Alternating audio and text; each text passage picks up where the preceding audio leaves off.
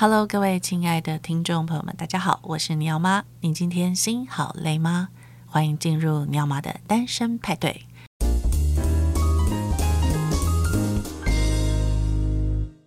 今天邀请到的超级大来宾，他是同心创意行动协会 DFC 台湾的创办人许新伟，让我们掌声欢迎新伟。对，嗨，各位听众朋友们，大家好，鸟妈好。是新伟现在是一个新手妈妈，光是这点我们就要再掌声鼓励一次。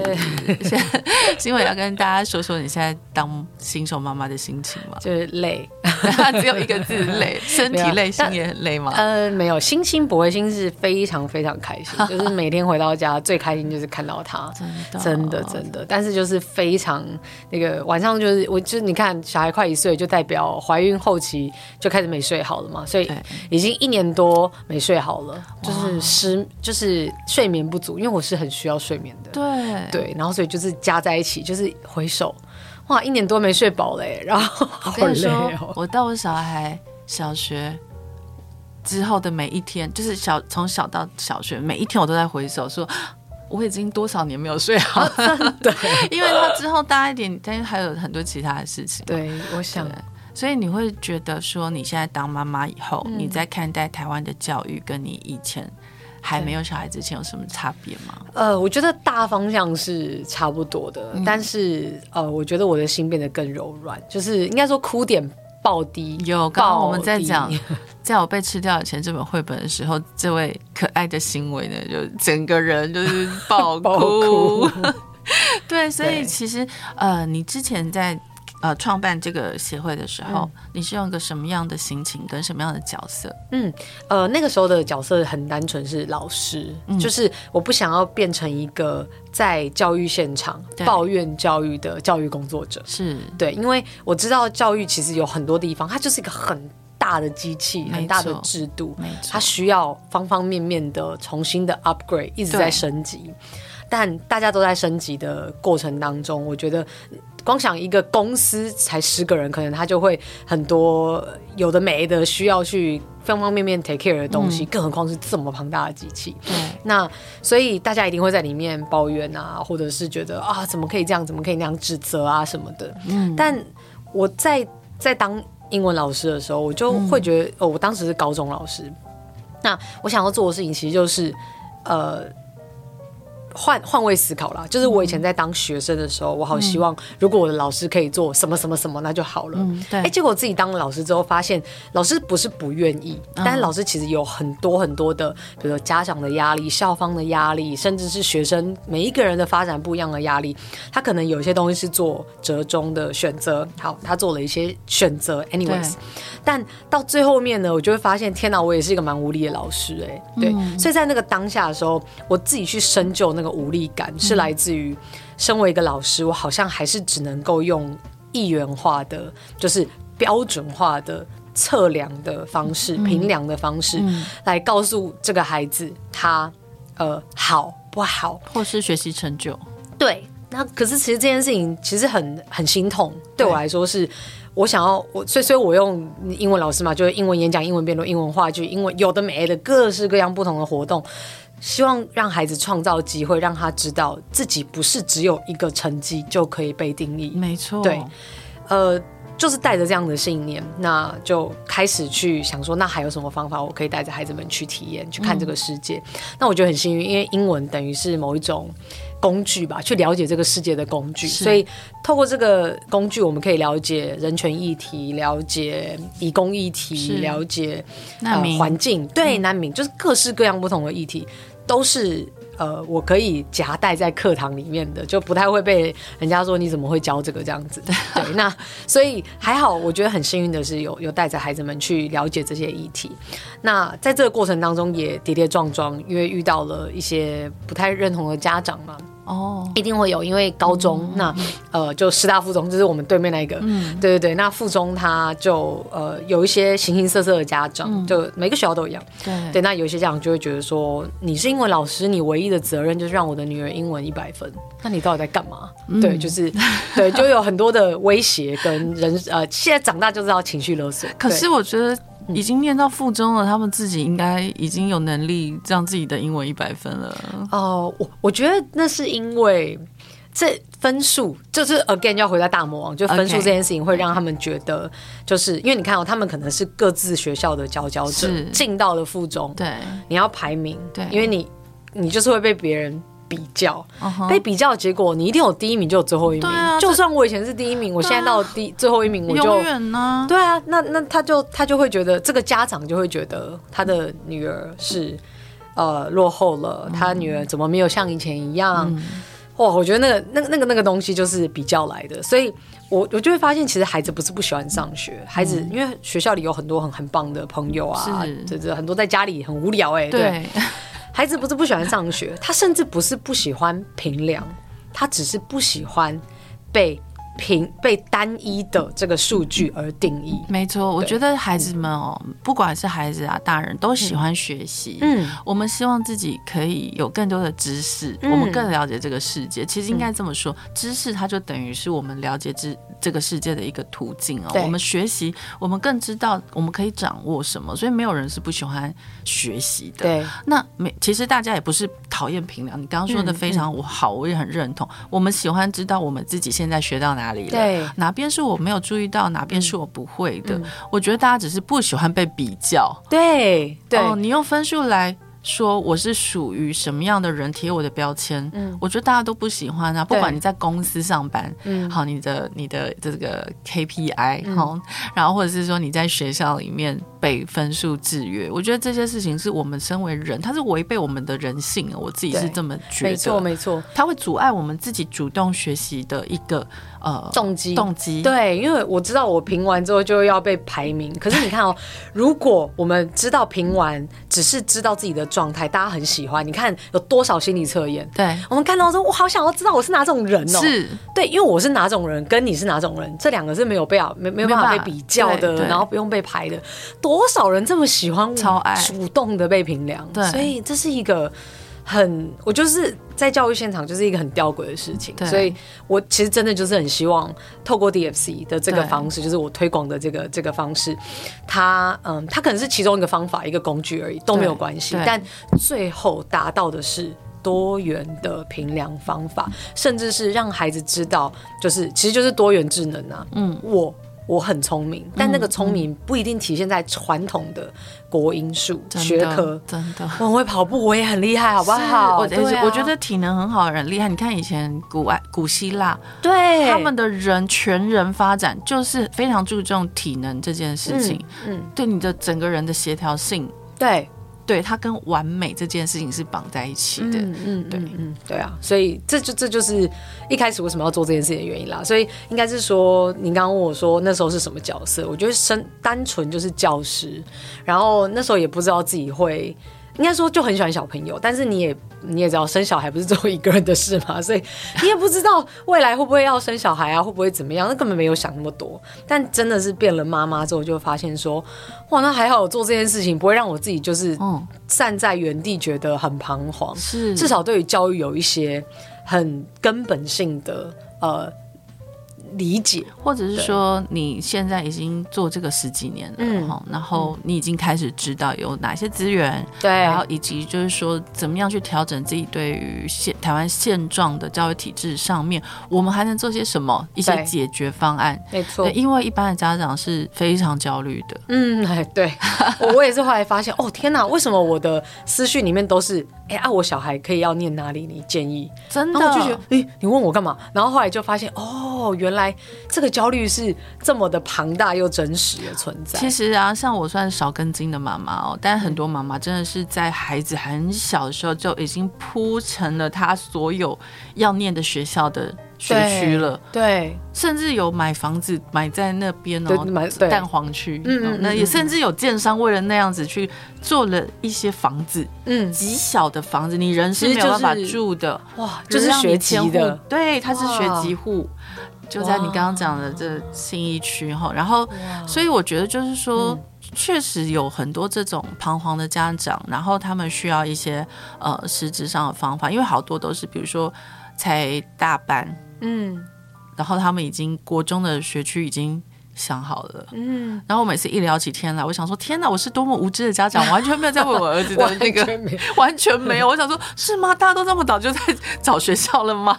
那我在干嘛？然后就想说，天哪，好焦虑，好彷徨哦。然后，所以那时候其实，呃，我觉得儿子算是我的一个，我觉得他有点算我们这个体制里面的一个实验品。嗯，他经常转学，嗯，幼稚园转学，小学转学，国中转学。嗯。呃，其实并这并不是我我们预料到，当然。他得一直转学，嗯、而是说真的每次就是会遇到一些，嗯、呃，你觉得各式各样的状况，可笑、荒谬、不可理喻的状况，导致说好，那我们好像只能选择。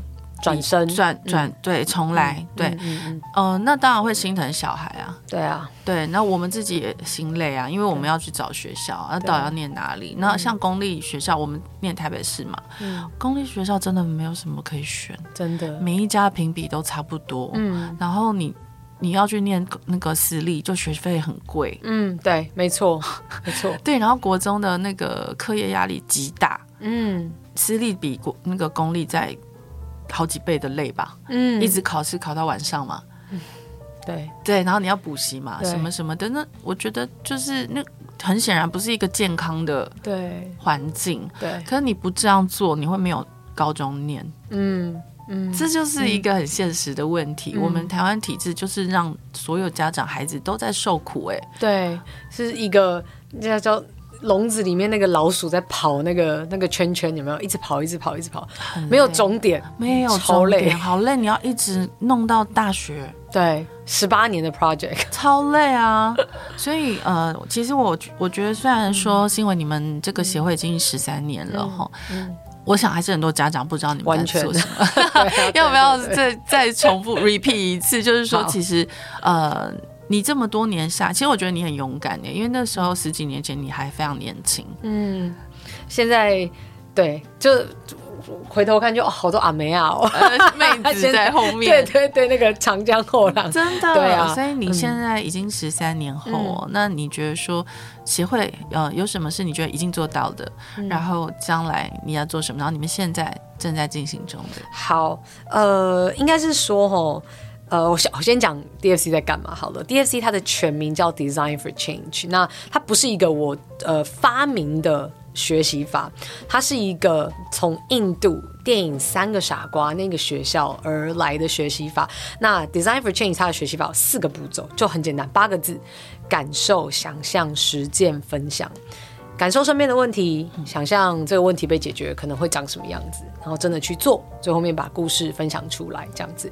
那这四个步骤呢，其实是呃来自于那个起源于设计思考 （design thinking） 这样子，也就是也就是呃戏骨啊，或者是一些比较嗯、呃、要解决复杂问题的人，他们想出来的一个思考模式。那这个思考模式长等到孩子长大了就业了才学会，我觉得太可惜了，晚了。对，所以他其实从小我们就可以练习很多的 project，就是现在最夯的 PBL，对不对？嗯、就是呃这个专案式学习也好，问题导向式学习也好，这各种不同的翻译。那这样子的方式，其实我觉得是呃孩子们在面对这个问题哦的的过程，重点不是你真的去解决，比如说塑胶的问题，不是去解决呃。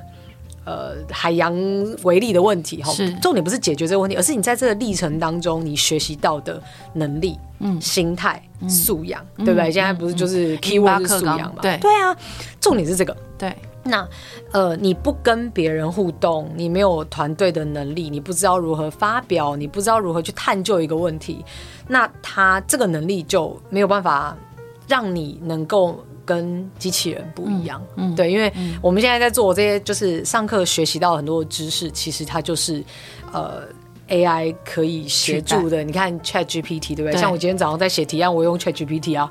Seriously？对啊，真的，真的，真的，我们就你你就只要学会提问就好，他是你很好的朋友，真的。对，你就要提问啊，请你给我呃，就是你要学会怎么下指令。OK，但你不知道怎么下指令，那就。很可惜，因为我们生而为人，我们要做的是下指令这件事情。那我我觉得应该说要让要要协作，要知道这个世界很多可以跟我协作的人。对，那身为呃，我我就我就认为 DFC 这个精神非常的重要。那我不知道大家听众们跟或者是你要吗有没有看过《三个傻瓜》？嗯，那基本上在讲的一个概念就是，你不要把呃。你的成绩，或者是你就表象的这些这些大家给你的这种排比，当做你追求的目标，对，而是你要去寻找你的热情，嗯，你到底想做什么？真的，你去做这件事情之后，其他所谓的成功哦，吼，那个 air quote 成功就会随之而来，没错，对，他会跟着你跑。那跟你要足够的信念，对，那这个是在这个世界里面最不容易继续保保守的，这个这个，对啊，那。我我希望带给孩子这个能量，但嗯，就是要透过就如果你要说 DFC 学习法，它算是一个媒介一个工具，嗯，但其实坦白说，最终我们的目的，它就是我们希望有看到有学习自信、有创意自信的孩子。对，这样就够了，好重要。对对对，这但是其实每次要讲都要花很多时间讲，然后很多人都会觉得说，所以你到底在干嘛？你是补习班哦？然后我说不是，我是个非营利组织。对，所以到底要怎么做？哎，大家都想做这件事情，那要怎么做？那呃，我只能说协会因为经不管是经费有限、人力有限，我我自己选择的战场哦，战场是公立学校，是而且是老师。对，因为对我来说。我自己是老师出身的，那我自己也是念公立学校长大的孩子。嗯、那在台湾有非常多。大部分的孩子没有得，也也不也不一定是没得选，或有一些是家长他可能也觉得就是学校家里附近就好啦，离家近。对，就是他的呃全盘去去去盘点之后，他选择的就是公立学校。是，大部分的孩子都在公立学校。我也是公立学校长大的。对，所以你看，就大我们其实很多都是。那私立学校的孩子，可能甚至很多的老师，他可能早就听过设计思考，早就已经带着学校去做很多的创意的课程什么的，但。大部分的孩子是在这边的，是，所以我想要 take care 的是一群在公立学校的孩子，但我的媒介是他们的老师，嗯，对，因为我想要透过老师让他们，就我们刚刚说的那个硬体跟软体都要更新嘛，没错，对，我们一零八课纲那下来，不管是呃做法也好，不管是到底实际上我这个身为老师我要有什么样创新的心态也好，嗯，我们都要让这些老师觉得。自己不孤单，而且有方法。对，那我们就来协助他们。嗯，对对对对对。所以其实 DFC 说穿了就是一个我们在协助教育现场的老师的一个机构。嗯、对，就是协助他们。那你说，哎，有没有可能我们在近几年，就是有可能在呃比较多经费啊，或者说比较多专业人力的情况底下去触及到家长？哎，我觉得当然也是有可能。我们因为最终是孩子嘛，所以家长啊、老师这都是途径。对，那我们怎么样去协助到这群孩子？而且现在好多自学团体哦，都是家长自己组成的，自己 hold 的。对，对，所以如果说我猜，我猜他们也会对 DFC 非常感兴趣。嗯、他们因为其实我们的理念是很一样、很一致的。对，其实你在讲的事情都是我一直在做推动。也许我的对象只有我儿子。好，那我现在有在做家教，所以有可能他就延伸到我的小朋友们去。嗯嗯，嗯，嗯，但那个还是很少数。对啊，所以对我们很希望的是。但但是不做就永远没有嘛？对对啊，总要有个人开始嘛。所以你这样做一路来十三年，真的不容易耶。对啊，就是慢慢慢慢。那也我觉得也蛮幸运的啦。就是说，如果真的要谈社会影响力，哎，那现在全台湾有呃至少参与过我们活动的，然后呃带过孩子完成 DFC 挑战的，至少就有三百个学校。嗯，对，那呃。这这还不包含他带了孩子做了之后，但没有没没没有报名，就是他们可能不屑那一纸证书，没关系。对，不是不屑，就是就是还好，对对，就还好啦。对对，我说对，开玩笑，我不屑这样。对对对，但我的意思说就是还好啊，就他们不一定要呃遵从活动的模式，他们可能就是想要呃就是在课堂中运用 DFC。那这样子可能这样子呃扩散的学校，我相信一定有三四百四五百跑不掉。对，这十几年下来，然后老师们大概有。就是快要上千个这样子，然后孩子们就是六七千，对，就是实际就是真的有在我们 data 里面实际统计到的，对。那当当然它的无止境的扩散，就是你看我影响了一个一个老师，他背后就是多少个孩子，对，每一年的孩子，对。所以这对我来说是一个呃很重要的呃，每次只要很想放弃的时候，转过头来看啊，值得啦。好啦，对，总有一天，如果我的孩子他问我说：“哎、欸，妈妈，你你觉得那个教育现在目前这样怎么怎么这样子啊？什么之类的时候，那我就会说：对啊，我因为所以所以妈妈现在正在做这件事嘛，是就让你看到我在做这件事，他一定会很 proud of you。哦，真的是一定，如果这样就好，一定一定，因为妈妈在投身在教育里面，然后教育最重要的目的就是改变这个社会，嗯，改变这个世界，对，就是。非营利组织的最后产物，我们没有办法 deliver 其他的产产品啊什么的，但我们要弄的是改变过后的。没有教育，没有好的教育，就不会有好的社会啦。啊，对。那这个教育里面要包含什么？我觉得思考力非常重要。嗯、我们的孩子有没有思考的能力？嗯，没错。我觉得目前台湾，我自己观察，嗯，有限，嗯嗯，有真的很有限，大部分还是呃在思考力上面会受到一些局限，嗯。包含老师上课的方式，嗯，考试的方式，嗯，都让他们觉得我好像只有一个答案，对，还是这样，跟我以前小时候一样，我只有一个答案，对，我心里知道不是，但我为了答对，或是我为了分数，我必须写唯心之论，对，对，这个是我觉得目前教育现状还是有的问题。还有就是说，上课的方式，老师以一对多，一对可能二十个、三十个小朋友，没错，然后。呃，老师问问题，小朋友回答，嗯，或是不回答。好，国中真的很容易出现不回答的状况，因为大家同才的观感他们会很 care，所以不会乱发言。然后变成就是说，还是老师一言堂。嗯，小朋友如果要发言，哎，老师会觉得你打断我上课的节奏，或者是我们要讨论一个嗯。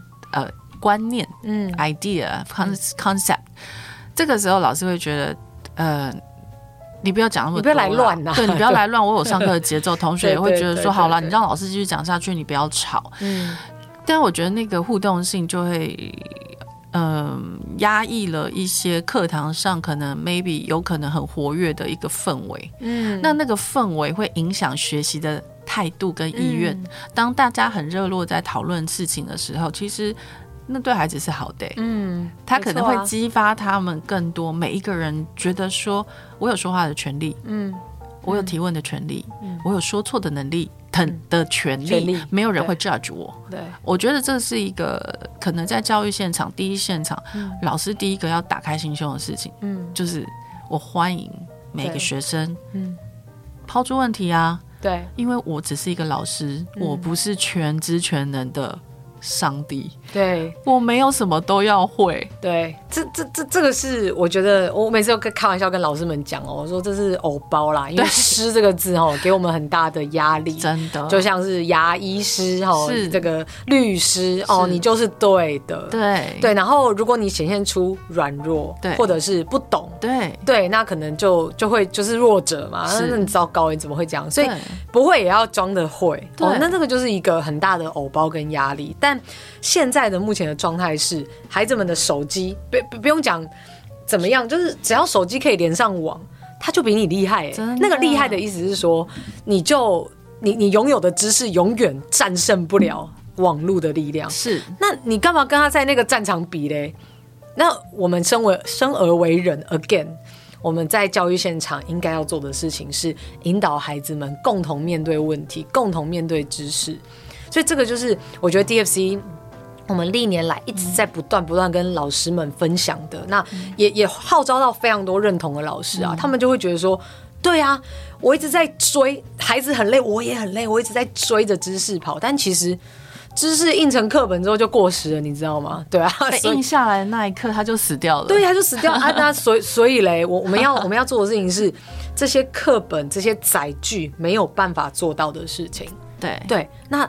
体现身为老师的价值，哎，对啊，那这样不是很棒吗？我们跟孩子，不然每每次像我们以前都这样嘛，就是我以前是附中的，然后我们以前有一个仪式。就是毕业的时候就要把课本丢掉，嗯，你知道丢掉的那一刻，我我现在回头看，我觉得哇，如果我是老师，我心情一定超五味杂陈。就是我们这三年的共同的努力的成果，然后对你来说是考完试就要还给我的东西，所以浪费你的时间，我也浪费我的青春。嗯，你这三年拿不回去，我三年也拿不回来耶。对啊，对啊，那。何必都已经现在这个二零二三年，我们还在做一百年前、两百、嗯、年前工业革命时代的那种线性化的这种这种教育，对，应该要不一样了。因为我们现在要教育的不是不是工人，因为工人是哦，我们没有要讲蓝领不不不好啊，不怎么没有没有，是这样子的工作相对来说可能会比较容易被机器的取代。嗯，那人。我们要做的事情是什么？嗯、我们就要教育孩子们去思考、去想这些事情。我觉得家长思考力啊。家长也很需要被教育啦，对，对，所以我才在思考说，像呃，老师长要怎么样加入你们的这个 DFC 的，嗯嗯嗯，这个是算课程吗？呃，对，我们其实我们是非营利组织，所以我们其实有提供非常非常多的免费的服务，嗯、还有免费的课程。对，那但这些这些就是因为之前的我们的战场是偏在老师的身上，所以语言都会是比较是偏向老师，比如说课时设计啊，然后我们的课程可以怎么样？那你在用到。什么的时候，我们这边有一些工具、学习单，好像这样的方式。但对于家长这一块，我们真的坦白说，就除了疫情期间有一些琢磨之外，就比较相对还好啦。对，所以我们也开发了很多教材、教具等等的。但呃，这些我们可能会在之后，就是慢慢的去去去扩散我们的。呃，使用者的 base 就是让更多的家长可以、哦、可以使用这是加入协会？呃，不是不是不是，好，对，所以我要解释怎么样子.怎么样子所谓的运用 DFC 学习法。好，好，不不完全不用加入协会，对，好 好完全不用。对对对，我们是一个是一个呃小小小的非营利组织啦。对，那呃重点是要扩散这样的影响力嘛，所以我们有呃大家可以想象一下，就是很多很多人可以参与的事情，包含就是我们有线上的。呃，DFC 的教学社群，对，在脸书上，就是大家可以加入，然后里面有非常非常多，就是如果家长觉得想要拿去用，也欢迎拿去用的的工具，就是带着孩子怎么思考，嗯，怎么发现问题，那怎么样子去解决一个问题，对，就是嗯。就是里面有很多的工具，对，那但但是大部分是给学校老师用的啦，对，对，所以在教学社群里面是一个我们比较大的 base。那接下来呢，比如说，哎、欸，很多家长会带着孩子们去真的去练习解决一个问题的时候，我们的活动叫 DFC 挑战，是。对，那这个完全免费的活动，就是每一年我们九月的时候开跑，然后三月的时候结束，就是引起，就是让全台湾的孩子们，像我们今年有 reach 到大概八百个孩子，哇，不是，对，就有很多的老师跟带着孩子们去解决问题。那还有一些是家长，对，去解决身边的问题，然后透过这个填写学习单，嗯，就可以很巧妙的也学到设计思考。因为我们学习单不容易哦，对，就是要把它填完。因为你在里面，我其实是要偷偷偷渡一些知识给你的，所以它不是一个就是。啊，就是我，我就怎么样怎么样，很简单，写心得那种，对，不是，对，它是有鹰架的，是，我希望你真的学到这件事情，对对对，所以，哦、呃，这个这个历程，这是我们现在正在做的，叫做 DFC 挑战，它已经十三年了，对，我们在刚才刚结束，这一届才刚结束，那这些都是相对来说比较入门一点的活动，那接下来针对老师啦，我们就是有一些种子教师的培训，然后种子学校，吼，比如说整个学校它。每一个礼拜可以做一堂 DFC，OK，、嗯 okay, 他把他的特色课程、学校的校定特课程叫做 DFC。对，嗯、那呃，全校每一每一个礼拜就是有一天一一个小时的时间，真的带着孩子们去观察这边的问题，然后透过一整年嘛，十八个小时，我们。感受、想象、实践、分享，怎么样子去迭代这个课程？嗯、对，这是我们呃的种子学校计划。那目前全台湾有八所这样的学校。哦，对对对对对，还在还在努力。对对，我们大概四年前开始这个计划的。嗯、对，那它有深跟浅，就是大家刚刚听到的有社群啊，然后我们有呃课各式各样的不同的课程。今年九月开始，我们会开启这样子的课程。对，然后呃，有种子教师计划、种子教呃学校计划等等的不同的服务。对，嗯嗯，那我们平常的时候也会去各个不同的学校办工作坊啊、演讲这样子。对，这是我们不断在推行的事情。是，所以要跟这种呃学校合作的话，key man 是校长吗？决定？其实我个人会认为是主任比较多。你说学务？呃，学务、教务都可以，都可以，对，都可以。因为、okay. 呃，校长比较尴尬的点是他会换。对，主任也会换、啊。主任比较对，但是主任通常都是学校里面可以可以待的比较久的老师变成主任嘛。对对对对对，对。所以我们会发现，哎、欸，那个中间的那个 key person 好像就是。主任，主任，对，这当然这是我们的经验，就有一些很有经验的老师，或者是很热血的校长，那当然也是对每一个人都可以成为那个改变的的力量。因为我觉得家长如果听到这边，会很希望自己小朋友去的学校是有 DFC 的课程，对，因为每一个家长很 care 小孩有没有办法解决问题，是发现问题、解决问题这件事情，一直是大家想要，可是，嗯，说真的，在城市里的孩子很难。嗯，因为他就是上课生活的节奏非常的紧绷，对，他没有时间去观察，嗯，感受，所以一堆人作文写不出来嘛，因为他就没有感受嘛。嗯，我每天就是在赶路，对。从这个补习班到下一个补习班，学八种才艺、七种才艺的小孩大有人在啊。然后还要成果发表会，然后周末还要去录音，然后还要跟就是 everything 都是很 in a rush。对对，然后所以其实我觉得他们没有感受是很正常的，因为他们没有时间慢下来。嗯，那也没有人教他们说哦，我怎么把我所看的所见所闻，然后把它整理成一个有思考脉络的东西。嗯，你文章也好。创作也好，嗯，甚至跟别人谈话的内容也好，对，嗯，其实他都需要被整理的，不然其实很多家长在小孩为什么没有自信，为什么没有表达能力，嗯，为什么没有呃写作能力？我给他看那么多课外读物，嗯，没有没有感受力，对他没有感，他对生活就没感呐，对啊，嗯，对啊，所以嗯，不准他们用三 C，好，这是，但是我自己觉得，嗯。一个孩子有没有思考力，跟他一直用三 C 是没有直接关系的。没错，三 C 也是同样，它是工具啊，它是个工具，个工具啊。如果他善用，他可以得到非常多的知识。没错，没错。那想到这边，我就想，对，那既然这样，为什么我要不让他用啊？嗯，他明明可以因为这个东西获得那么多的，他拿到了一把钥匙。没错，只是说他在看什么？对，他在用，他在不会使用这个工具之前，是需要有更多的。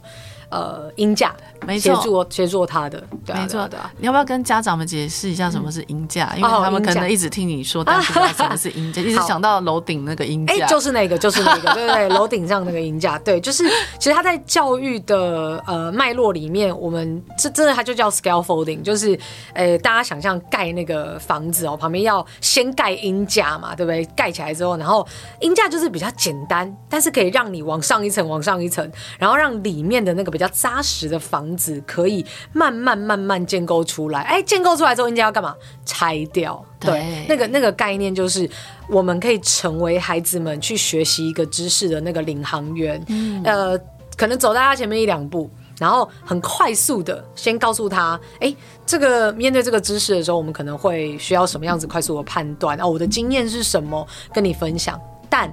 不要去妨碍他自己去建构那个知识的历程。对，那呃，然后当然在孩子们面对这个知识，他可能到了哎学习到了一个阶段，哎，那我们再往下，我们再往上盖一层，往上盖一层的那种感觉。嗯嗯嗯、那老师应该要给鹰架，孩子呃家长也应该要在生活中给孩子鹰架。嗯嗯、对，所以其实我们无意识的都在做这件事情啦。对，那音价最简单的方法叫做示范。对，我们示范，但这个示范呢，就是呃，我觉得它是最难也是最简单。怎么说呢？因为示范的概念就叫做以身作则啊，超难，嗯、以身作则很难吧？对不对？所以我自己在喂，就比如说喂奶的时候，哎，我到底可不可以用手机？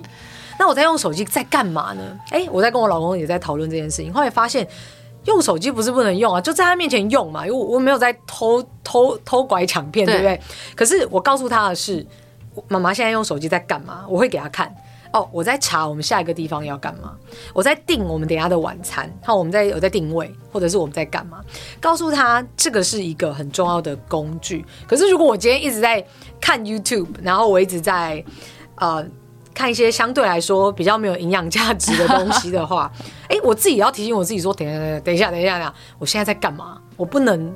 做这样子的事情，我可以放松，但是可能 maybe 五分钟、十分钟，我需要知道的是，那接下来我宁愿花一个小时的时间，好好的跟我孩子吃顿饭，还是划着手机不看他？是，对，因为我知道那我我在吃饭的时候，我在看的东西绝对不会是什么有建设性的东西嘛。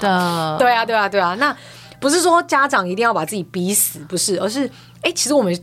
从小到大长大没有手机也不是过得好好的。对，吃饭的时候都跟家人一起聊天啊。对啊，对啊，对啊。那我们到底想要营造什么样子的呃对你来说最佳情境是什么？嗯，那这对那那那我们就回推我要用什么样的行动嘛？嗯、我我翻译一下好，因为刚刚新伟提的，可能很多家长听到那边会觉得心突然觉得哦啊好难，心好累，我我我我不能看 YouTube 吗？啊，不是不是不是，对，但是 但是我觉得应该是说可以可以，什么都可以，但是重点是孩子在你身边需要你。陪伴或是关注他的时候，嗯、你的眼睛要看着他。对，你要跟他说：“你的妈妈五分钟，妈妈、嗯、先做完这件事情。”对，好不好？嗯、那你等我。嗯，还是说你现在非常急？嗯，你很急的话，嗯，那你的优先一定是第一个、啊。对，妈妈妈妈现在先解决你的部分，那待会妈妈再处理这件事情。就是这个是一个感觉，就是让孩子觉得你把它放在前面，嗯、而不是手机在前面。嗯、因为他如果你这样对他，他长大以后。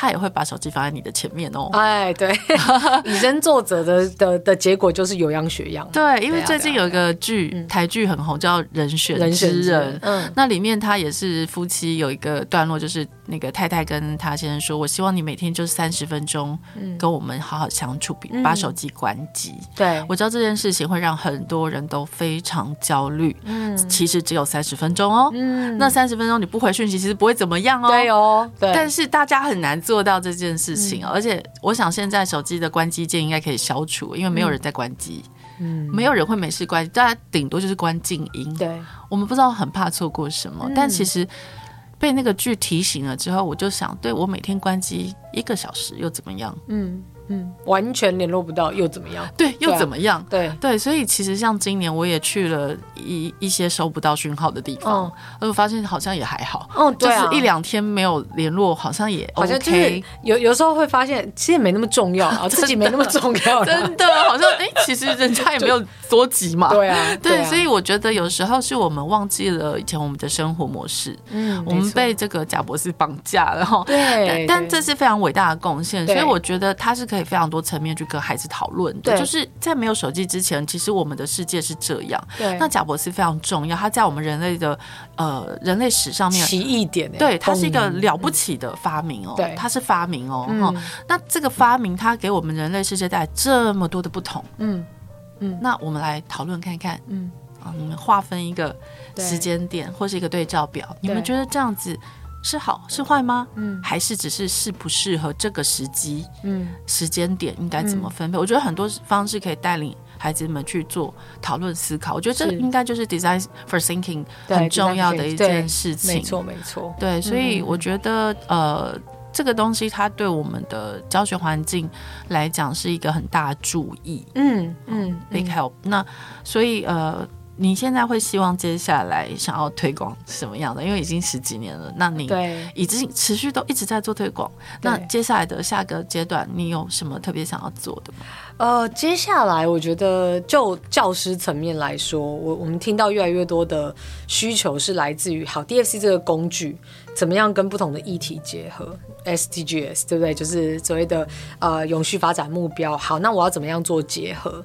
那所以接下来我们刚刚说有一些不同的入门的课程，但它是直接 cross 不同学科，甚至是国文课怎么做 DFC。好，有一些很简单的呃。呃，入门型的课程，我们想要开，但是不同的学科的，对，就是我们想要再再看看说这个能量有没有办法聚集，然后让老师们更清楚的知道它的切入点可以从哪里开始，对，那所以这是第一个我们可能会去做的事情。那接下来呢，我们可能还会花一些时间去思考，刚刚说跟家长到底要怎么样子让这个学习法可以进到他们的身上，因为因为坦白说，对协会来说，我们想要。永续要经营的方式，就是也也要来自于家长的捐款啊，对啊。如果家长们他们哎、欸，哦，学校在做，OK OK OK，但是如果我们没有没有来自于这个社会大众的支持，我们其实很容易就就就掰了，对。所以哎、要怎么样跟家长，就是更广大的大众们，就是沟通，这也是我们接下来要去练习的，对，就是哦，那怎么做？那他到底需要什么？家长到底需要什么？我到底可以怎么做比较？达到他们的需求之外，对于协会来说，我们又不算是，然后又开始办好多营队吼什么之类。因为对我来说，办营队是一个昙花一现的结果，对，所以我我我们至少没有想要往那个方向前进。但 但可以怎么做，做到就是让我们不同的孩子身边的大人都可以觉得他们也被支持，嗯嗯对，所以这个是我接下来在在在思考的事情。很棒，所以其实你们 目前的经费来源，嗯、呃，是捐款。捐款，我们大概有呃三成是来自于就是社会大众的捐款，那七成是来自于企业啊，或是来自于一些基金会。对，但是因为疫情的关系哦，其实海啸去年的海啸一直到今年都还是不断的在波波动着。对，所以我们其实今年坦白说，去年的呃非营利组织也要讲营收，我们去年的营收是非常非常的呃。惨淡的去年，就是刚好在去年的时间，所以我们在今年的过程当中，就是就是要去思考，那到底还可以，我们到底还可以做些什么，嗯、让这个该推行的东西可以持续下去。我觉得 DFC 比较厉害的是，我到他们的 YouTube channel，然后我看到好多好优质的影片哦。啊，谢谢谢谢。你们是怎么样在企划这些影片，而且拍的很好哎？哪一些？你在想的是哪一些？就是一些老师的分享对对对对，就质感非常好。哦，谢谢谢谢。而且他。你们有开发一些教具，嗯、对，对教具跟教材，介绍一下好了来。我觉得你们好好优秀，因为你们人应该不多吧？对，不多不多。我们现在目前十十三个，哎，很多哎，真的吗？多很多，因为我们还是有等于是说要要培训一些讲师嘛，那就是要大家出去代课啊什么的，就是这些是一定的。呃，人力，然后当然还是需要，不管是财务啊，就是基本、呃、比较对比较对行政类型的人力，然后最后面就是要行销嘛，我们还是要对外分享，然后扩散，对，所以这这个还是很重要的人力，所以很基本的这三类的伙伴在协会里面这样子。那呃，您刚说的那些影片啊等等的，其实是呃，尤其是老师的分享哦，特别是我们想要 highlight 这件事情，因为其实。DFC 从第一年到第十年，对，就是我们大概十年的期间，一直不断主打都是台湾的孩子改变了身边的问题，改变了身边的问题。所以你可以去看的是每一届每一届的故事，我们都有影片。那如果你打打一些关键字，你就会看到哇，原来这个议题，比如说学校的厕所很臭的议题，全台湾的孩子从二零一零年到现在，到底有多少的智慧结晶啊？我们有这样子的，呃。就是资料库都在那边，对，超可爱的啊。对，你就是发现哦，这真的是一个很大的议题，是耶，真的很真实啊。以前啊，在念小学的时候，他然后他就跟我抱怨非常多次关于厕所的事情。对，他说大家都偏心女生。嗯，我说为什么？他说因为女女厕比较干净，男厕都很脏又很臭。我说这应该不是偏心女生吧？我说因为男生没有在好好打扫男厕吧？对对，然后但是他的印象就会这样，觉得说。女生厕所都比较干净，比较香，没有味道。哪有？在他们 学校，对，好了好了，对。我所以他确实在小学生的领域可能是一个议题哦。是啊，是啊，所以你就会发现孩子们用各式各式各样不同的方式来解决这件事情。哦，对啊，就是你不要再抱怨这件事了嘛。对，那你要怎么改变？你也说那个打扫的班级怎么样怎么样？哎，总有一天轮到我，那我要怎么怎么来处理这件事情？所以这这就是像这样子的议题。那后来我们决定也要，就除了孩子的故事之外，也要去 highlight 老师。他们这几年下来，不管是有些老师做了十三年，有些老师做了三年，但是他们的课堂有什么样的变化？他们为什么要做这件事情？他们的愿景是什么？那我们想要 highlight 出各式各样不同的老师，所以后来就是会有一些老师的分享，这样子很棒。所以其实老师们也都非常期待，嗯呃，有一些改变。对啊，当然，对，因为其实学校没有教这个吧？没有，以前在就是应该说师范的那个体系，对，呃，当年是没有，但现在当然是不断不断的在在在更新。哦，对，只是教育现场的老师还就是大部分都还可能还是比较以前的时代。的，的那种模式，对，可能，嗯、可还是占大多数。因为我们都会觉得说，老师好像没有跟以前的老师差太多，就是那个感觉还是很像啦。嗯、当然，很多很热血的年轻老师对进来，但是他们进来之后，好像一下下就会有的时候会被稀释掉，那个努力会被稀释掉。没错，因为老师并不是一个简单的工作哦，绝对不是，他也不是一个。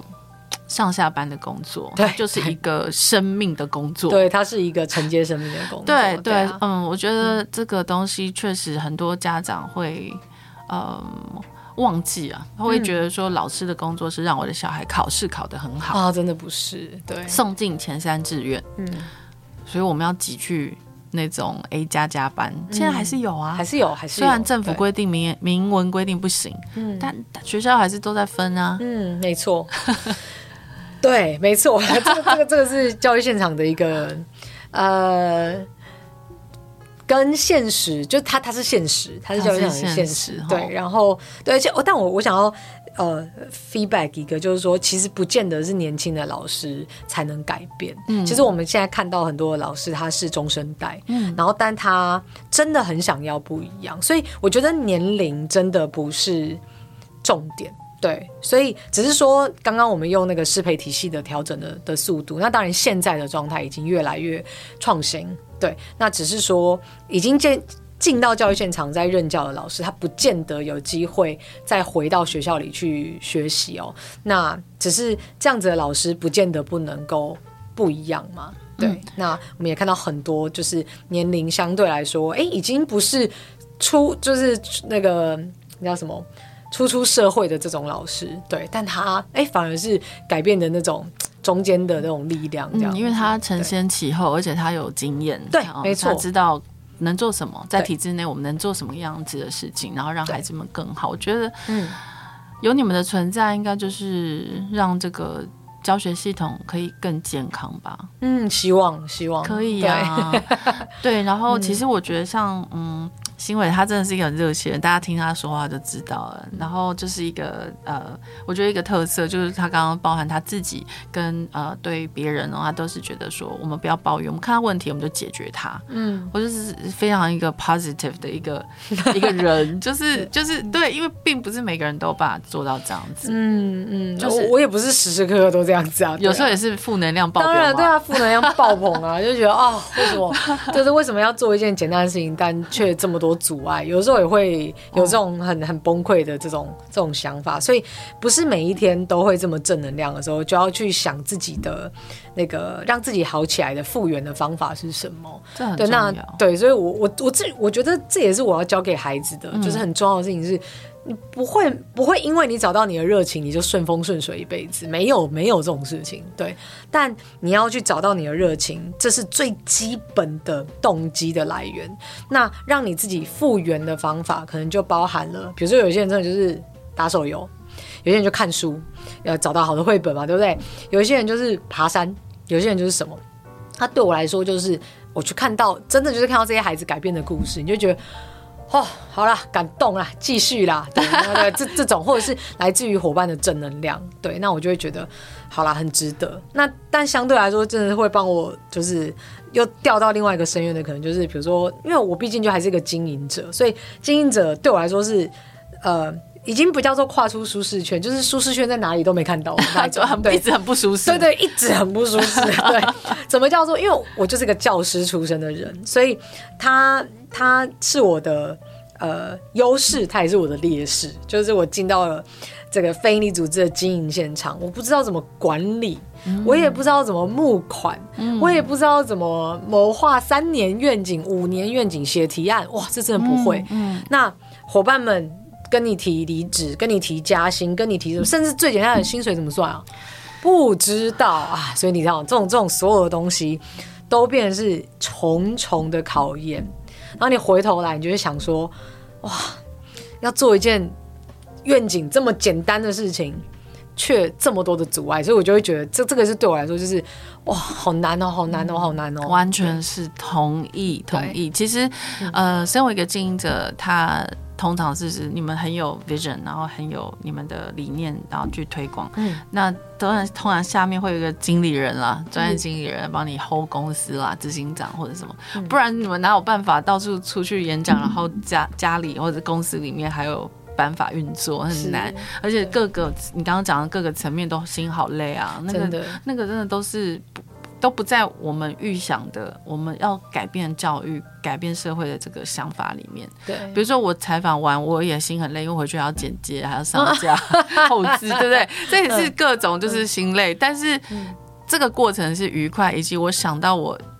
如果透过节目有人听到，他可能有一些哎，他知道说哦，现在有原来有这样的协会，嗯，我可以去学一些东西，嗯，我可以带给我的孩子不一样的嗯。事情，那那我我我就觉得我做对一件事情啊，嗯，那回头看也跟你一样，回头看就觉得嗯值得啦，值得啦，对，不容易，不容易，真的单单值得，这就是一种你知道热情，就是你刚刚提到，就是我找到我的热情，可是我要怎么样持续下去？我觉得前提是那个事情真的要有意义的。嗯啊，意义就是对对自己来说啦，它是一个嗯，怎么讲？就是以前我都会很强调说一定要有利他性啊，但但坦白说，呃，在呃所有的利他里面都会有利己。对，一定一定要利己。对，那利己是说，不管是你在这个过程当中很开心，对，或是你在这个过程当中你觉得呃很的物质上，有一些人是创业是为了物质上得到满足，哎、欸，也可以，反正就是你在这个过程当中你，你你找到了一块属于你的利己的部分，然后你可能就会去思考的是，那利他的的这一块，你怎么样越做越多越大？我觉得这一块才是。才是比较现实的，因为以前的以前的我就会觉得说，哇，就是完全是奉献啊，什么什么之类。后来就发现说，哎、欸，真的是被伙伴提醒说，你有没有想过，你可以直接去思考奉献这件事情，是因为，哎、欸，比如说我的家庭，他们爸爸妈妈是不会要求我会就是那个。每个月的那个叫什么？给他们把把薪水对、嗯、给他们多少 percent？就是对对对对我来说，哎、欸，对我都没有想过这件事情。我不用养他们的时候，啊，那时候又单身的时候，对、欸、对对啊！突然发现我们的那个那个可以讲的这么轻快，是因为背后有人很沉重。没错。那所以，如果我可以让自己的这个利他跟利己是并存的，是共好的，那这样子的设计的方式，我觉得就可以再更。更就你这样所说的，就是找到它的意义哦，就是才可以更往前推进。嗯，对对对对对。你刚刚说我同意，就是呃，因为我们后面的原生家庭，他没有给我们。负担啊，嗯，对，所以我我的状态是这样，一人保全家保哈。哎，对对对，对，对，对，对，我也是一样，我家人不需要我照顾他们。嗯、我觉得这这就是很多人跟我们可能不一样，因为他们可能很小就开始工作，对，打工半工半读，嗯，然后家里欠债他还得还，真的这样的人非常多。对啊，对啊，真的，所以可以，他可能每天只有一 percent 的时间可以拿来想跟做自己想做的事情，没错，或者是他要写功课啊，对啊，写报告、写作业，非常辛苦。嗯，对，所以我真的觉得说，有时候我们在这个过程里面，我们会看到自己的幸福，嗯，也会看到自己的不幸。嗯，那当我们发现这些东西的时候，我们可以怎么样去跟自己和解，跟原生家庭和解？那我觉得这一个路径呢，它都会。整病的发生在我们这个跟学习，就是我们在学习 DFC 的过程里面，嗯，不会只有一件事情发生，就是说哦，我找到新的教学方式了，嗯，不会只有这件事情，嗯，它会是一直滚动的雪球，然后越滚越大，然后把你很多很多的人生经验、人生历练，嗯。跟别人的关系，通通都滚进来，对，没错、呃，那个东西才会，它是一个最后会发出一个很一个综效啦、嗯，就是说它会有一个很大声的、很大的声量，嗯嗯嗯，那我觉得那是必须长期累积、长期经营的、嗯。然后这一次啊，因为每个来宾来都要推荐我们一本书嘛，然后今今天这个新闻要跟我们介绍一本书是，哎，这本书叫做是亲子天下出版的哈，它叫《报告这里没有校长室》。那呃，报告这里没有校长室是我自己写的，那它。它就是来自于在讲 DFC 的这个发源地，印度的河滨学校，嗯，也就是《三个傻瓜》这部电影的那一所学校，嗯，这个最后面的那一所学校。这样，嗯，那呃，为什么会推荐这个原因，并并不是自己觉得啊老王卖瓜这样，自己写的多好，没有没有没有，而是可以可以。呃，我觉得在这本书里面，应该说在河滨学校的这些呃每次去的这个历程，都会让我觉得哇，原来教育的。理想的情境，它是可以真实的存在着的。然后，呃，它是来自于文化这么遥，呃，这这么，就是它并不是一个西方的那个美美式的对，或者是欧式的这种主流，而是哎、欸、这么嗯传统的一个一个文化，它孕育出来的一个相对来说跟它应该也算东方嘛，对不对？的这种概念，这种教育理念，它其实呃某种程度上跟台湾。现在面临的状态，跟我们也许可以啊、呃、借鉴的是更就是更没有距离的、嗯，对我来说、嗯。然后我在那边就看到，呃，我真的不不不盖你，对我那时候就觉得说，哎、欸，河滨学校哈啊，你看哦，因为我那时候是在 TED 上面看到这个校长的演讲，就 TED 论坛那个网站。然后我当时在教书，我看到了这个校长的分享，他里面就就讲说，哎，这个我的孩子啊，他们就是改变了身边很多的问题啊，吼，然后怎样怎样怎样，他们做了什么什么什么，我们改变童婚啊，就是孩子的那种孩子童婚这样子，哇，结果这么多这么多，他讲了这么多问题之后，就发现说，哎，大家第一个，当他每次跟别人分享的时候，所有人都会讲说，那你的孩子成绩怎么样？他觉得他要跟这个世界真正的接轨跟沟通的时候，他必须要去面对这个问题。对，就是我好，我可以把我学校打扮呃打打造成一个完全中学。他们是哦，他们是从幼幼班一直到高三都在他们学校。但高三，然后呢，除非你要开大学，对不对？但如果他孩子要毕业，他一定要面对跟这个真实世界的接轨。所以他面临到这些问题的时候，他突然间去思考：哎，我如果用外界的这种考试的方式、评量的方式，我的孩子到底考几分？就那个答案一出来，他整个傻眼。他们的孩子的成绩哦，是远超过全印度的前十大明星学校。那校长就很压抑说：哎，为什么我们的孩子可以做到？虽然他本来就很有自信，但他觉得：哎，为什么可以这样子？他后来发现一个关键点，就是他让孩子知道 why。我为什么要学习？